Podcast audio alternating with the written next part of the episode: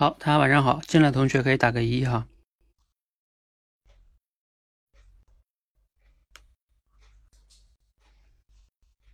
赶快投票哈！你们投完票了吗？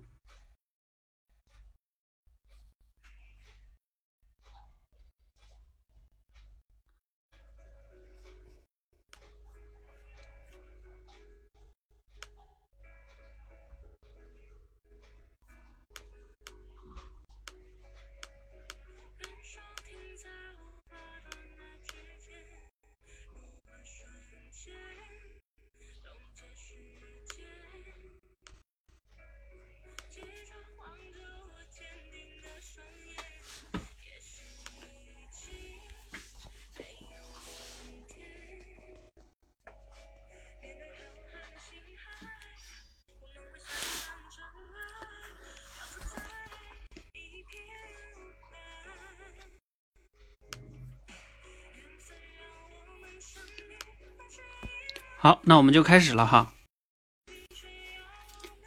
呃，现在收到了五份投票。好，欢迎大家来到今天晚上的类比直播训练哈，类比思维。呃，最近好像有一个同学在我们的多维班大群里边分享了一篇文章，那文章是写罗振宇的，是吧？然后那个作者呢，在那个文章中用了挺多类比的哈。呃，其中有一个类比是非常的巧妙的哈，还有另外一个类比也很也很让人印象深刻。他说，有的人说，那你你你听了那么多书，对吧？学了那么多习啊，哪一本书对你有帮助啊？对你有改变啊？他说，这个就像吃饭一样，你吃了那么多碗饭，你说哪碗饭对你是呃让你真正的长高了呢？是吧？这个你不能拿一本书来说。嗯，他的意思就是说，其实。你吃了那么多东西，最终呢，它都有一些营养都已经到了你那个骨骼里边去了，对吧？比如说你的骨头啊就长起来了。哎，说到这个我还挺有感触的哈，就我家小孩现在不是八九个月嘛，就他长得特别快，然后呢，你就会觉得，那你说他天天吃那些东西，嗯，那到底哪哪哪哪一瓶奶会真的有帮助呢？是吧？但是他他确实就长那个骨头啊，对吧？他长高了嘛。所以读书也一样哈，甚至包括像我们现在这个训练也一样，就像有人说，那我们天天这么练有有什么帮助嘞？啊，其实这种影响就是无形的哈，你不断的吸收吸收吸收，你的思维改变改变，慢慢慢慢就融入到你的思维跟血液里了，而且你要想再把它给去掉都难了，所以它往往是这样的哈，这就是跟持续的做一件事情跟。你想速成，你像他们问这种问题的人，他都是一种渴望速成的心态，对吧？就是说，那我读了这本书有什么用呢？对吧？这个你要非得就说读一本书有什么用，那你还是别读了，是吧？好，嗯，这是前面那个题外话，其实他也是用了一个类比，所以用类比呢，能大大的提升你的说服力哈。好，那我们呢，今天的类比的话题是目标如钟表。啊，这两个呢，我相信大家都比较熟悉哈。钟表我们都熟悉，然后目标呢，我们也都熟悉啊。两个你都熟悉的事物，你能不能找到它们之间的共同点，表达出一个比较有洞察力的观点？这个就是我们类比思维的一个训练哈。那我们先来看一下投票的情况哈。嗯，我们刚才是收集到了六个投票，嗯，看看有谁的这个。排名靠前哈，我给你们都看一下吧，看看你们写的有获得了多少票哈。三票、四票，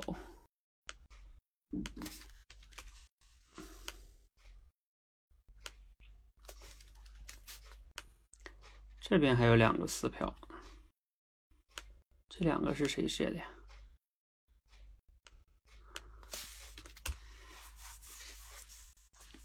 好，你们看一下吧。首先恭喜十四、十五，还有一。这十四、十五、一是谁写的呀？先说第一个吧。第一个是，我们恭喜。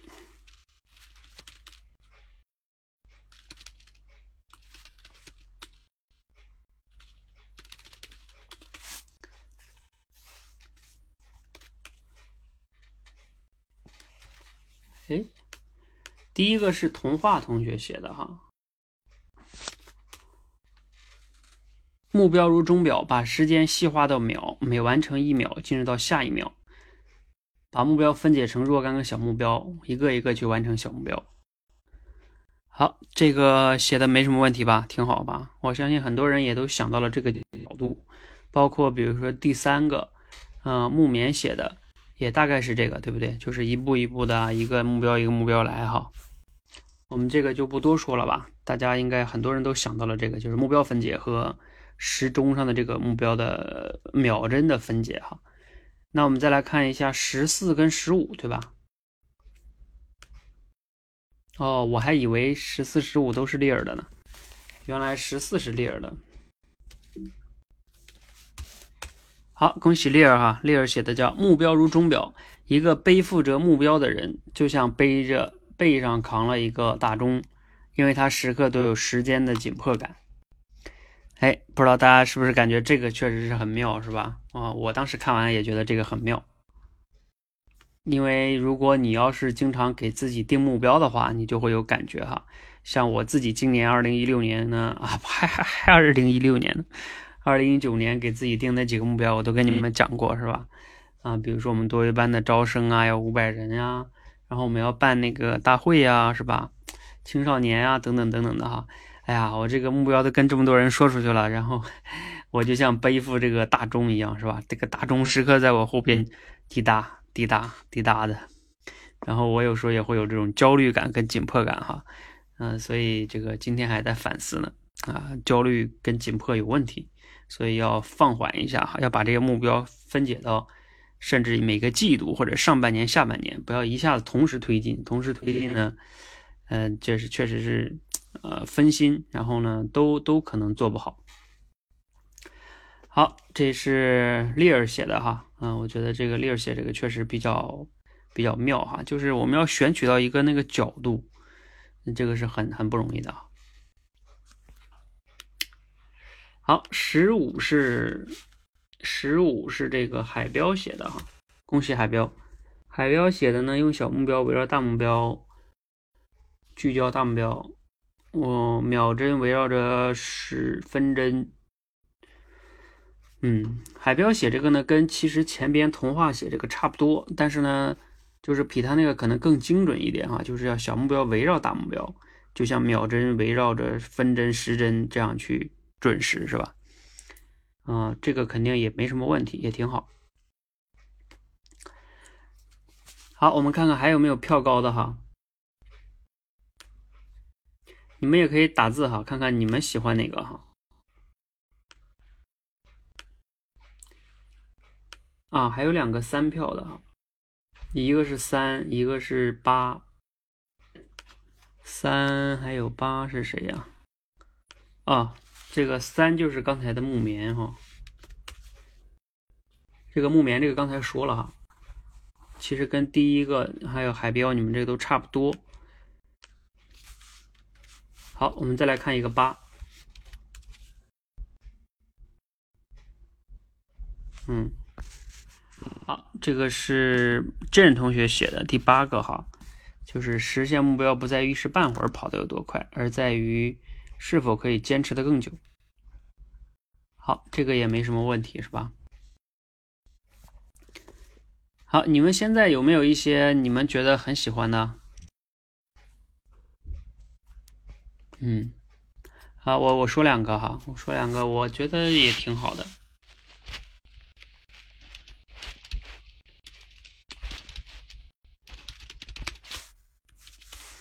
比如说这个第二个。就是静同学写了两个，一个是即使再着急，都必须一点一点向前走，还有一个是当完成之后又会归零，重新开始。哎，你们给这个投了几票啊？我觉得这个挺好的呀，就投了一票。那你不觉得他写挺简洁吗？而且还写了两个，就是呃，你仔细琢磨琢磨，还是挺有道理的，是吧？就像我们的目标，你不能着急吧？还有一个是完成之后我们又会归零，嗯，这个也比较有道理吧？就是你像我们，你们要是定目标的人就会有感触。你去年的目标达成了，哎，你还又会给自己定一个目标，是吧？嗯，周而复始，就像这个时钟一样，这一圈走完还有一圈，一圈走完还有一圈，什么时候是头啊？没头。所以我觉得静同学写这个挺有意思的哈。你们有同感的可以打一个二哈，这是静同学的数字，他是第二个。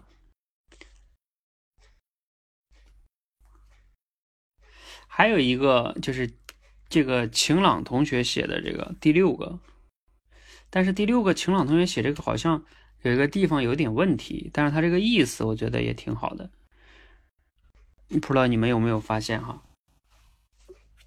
哎，我看你们有没有人投第六个啊？有人投投了两票，我们来一起解释一下这个第六个哈。他说的是，如果你紧盯着遥远的、看似不可能完成的目标，就像盯着时钟表上的秒针一样，每一秒都很难熬。如果你能摒弃杂念，专注于当下，等你猛然回头，你会发现目标已不知不觉靠近，就像回过神来看钟表，才发现时间过得飞快一样。我觉得他写这个其实这个角度是挺好的哈。哎，但是你们觉得这里边有没有哪个地方有问题？修改一下会更好。我看你们谁发现了？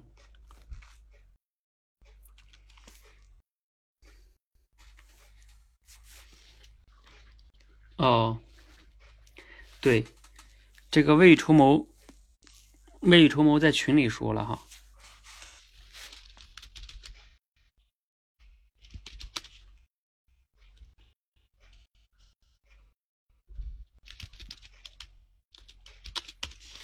对，未雨绸缪在群里说了，你们看到了哈，我也是这么学的的，就是他这个秒针把它换成时针的话，我觉得会更好，因为你想嘛，你盯着秒针，秒针确实还是在一秒一秒走的，呃，你的遥不可及的那个目标啊，就像时针一样，你盯了半天都感觉它没动，是吧？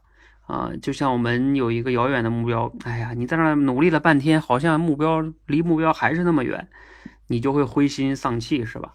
但如果你专注于当下呢，那你就会发现，哎，目标可能不知不觉就近了。就像你每年定的年目标是吧？你想到这个年目标，哎呀，好像很难达成。但是也许你做好每一个当下的事儿，慢慢的那个目标就很近了哈。所以它这个秒针如果改成时针的话，应该是会非常好。好，这个我认为改一下就会很好。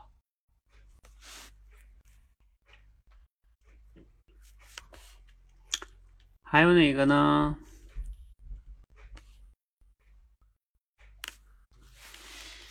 嗯，还有这个关关写这个也挺好的，就是目标如钟表，不但要看得见，还要实时的提醒才能有作用，对吧？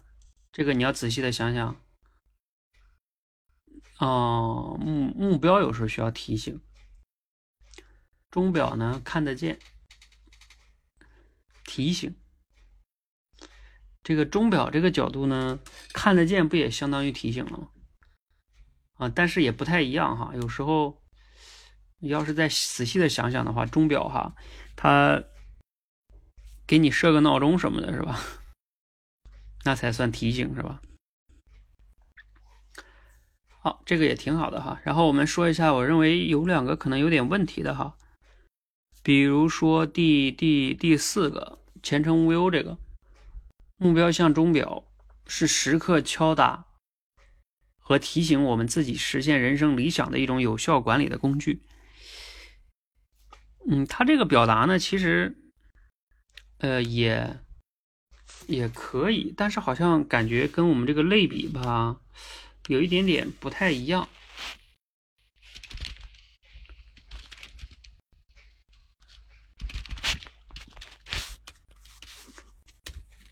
是吧？就是前程无忧这个，你们有发现吗？就是他这么写的话，就感觉就有一点叫你，就是把这个他这种表达跟我们想要的那种不一样啊。但是其实，在现实的文中，我们写文章的时候，其实可以这么表达，大家一看就知道你是什么意思哈。只是他这么表达会跟我们那种有一点点区别啊。还有一个是若同学写这个哈，就是第十二个，十二个呢，因为他没有去说那个目标，他一直在说的是钟表有这样的有这样的，但是你应该再补一下，那，就是说这个目标是怎么样的，这样才是完整的哈。好，其他的呢我就没有什么意见了，其他的我觉得也都还挺好。你们还有没有其他的觉得有问题的，或者说觉得挺好的？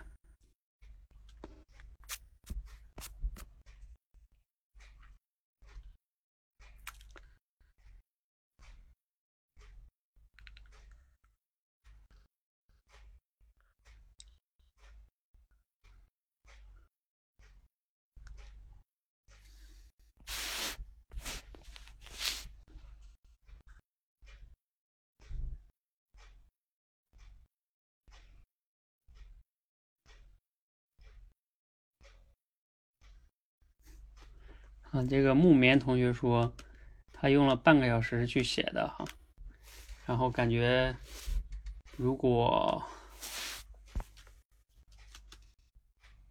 如果木棉是这样写的，诶，他说语言组织比构思更难，既要有哲理，又得有文采，两个方面兼顾比较困难。这就考验我们平时的那个用词的那个准确性了哈。好，那个大家如果没有什么问题呢，咱们今天就直播先到这里哈。嗯，你也可以再琢磨琢磨这个关于这个还能不能想到什么。如果还能想到，可以发到群里哈。哎，我看群里边刚才是不是海标之前发了一个？是海标还是谁呀？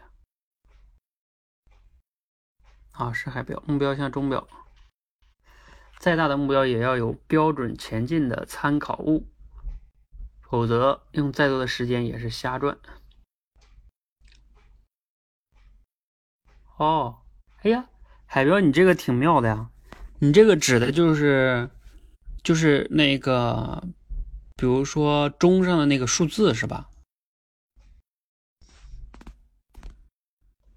海标还在吗？哎，我觉得你这个挺妙的。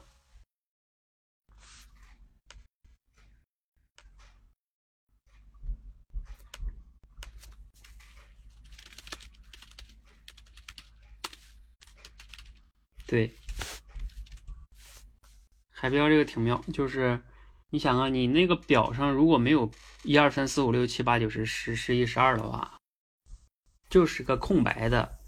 那你这个转啊转啊，是吧？有可能也是别人也不知道到底几点了，是吧？你确实在转，嗯，所以这个目标也一样，是吧？如果你的目标没有一个衡量标准，说，哎，我确实在很努力啊，是吧？哎呀，我天天都就像有个人在学习一样，是吧？我天天都在学习啊，对你天天都在学习，但是呢，你这个学习怎么样衡量呢？是吧？所以你怎么衡量你进步呢？当然，这个跟我们开场讲的有点矛盾哈，就是功利是吧？嗯，但是其实这个还不叫功利，我觉得它是一个呃两个角度，呃，一种是就是你去行动的时候有没有一个反馈机制是吧？你比如说我们现在让大家去练这个口才，你比如说之前练这个口脑协调啊或者什么的啊，包括主题升华是吧？你们现在能不能提炼出来了？嗯。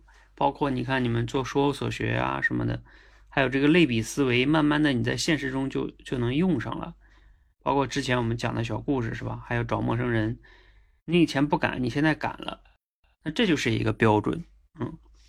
所以你要有一个标准哈。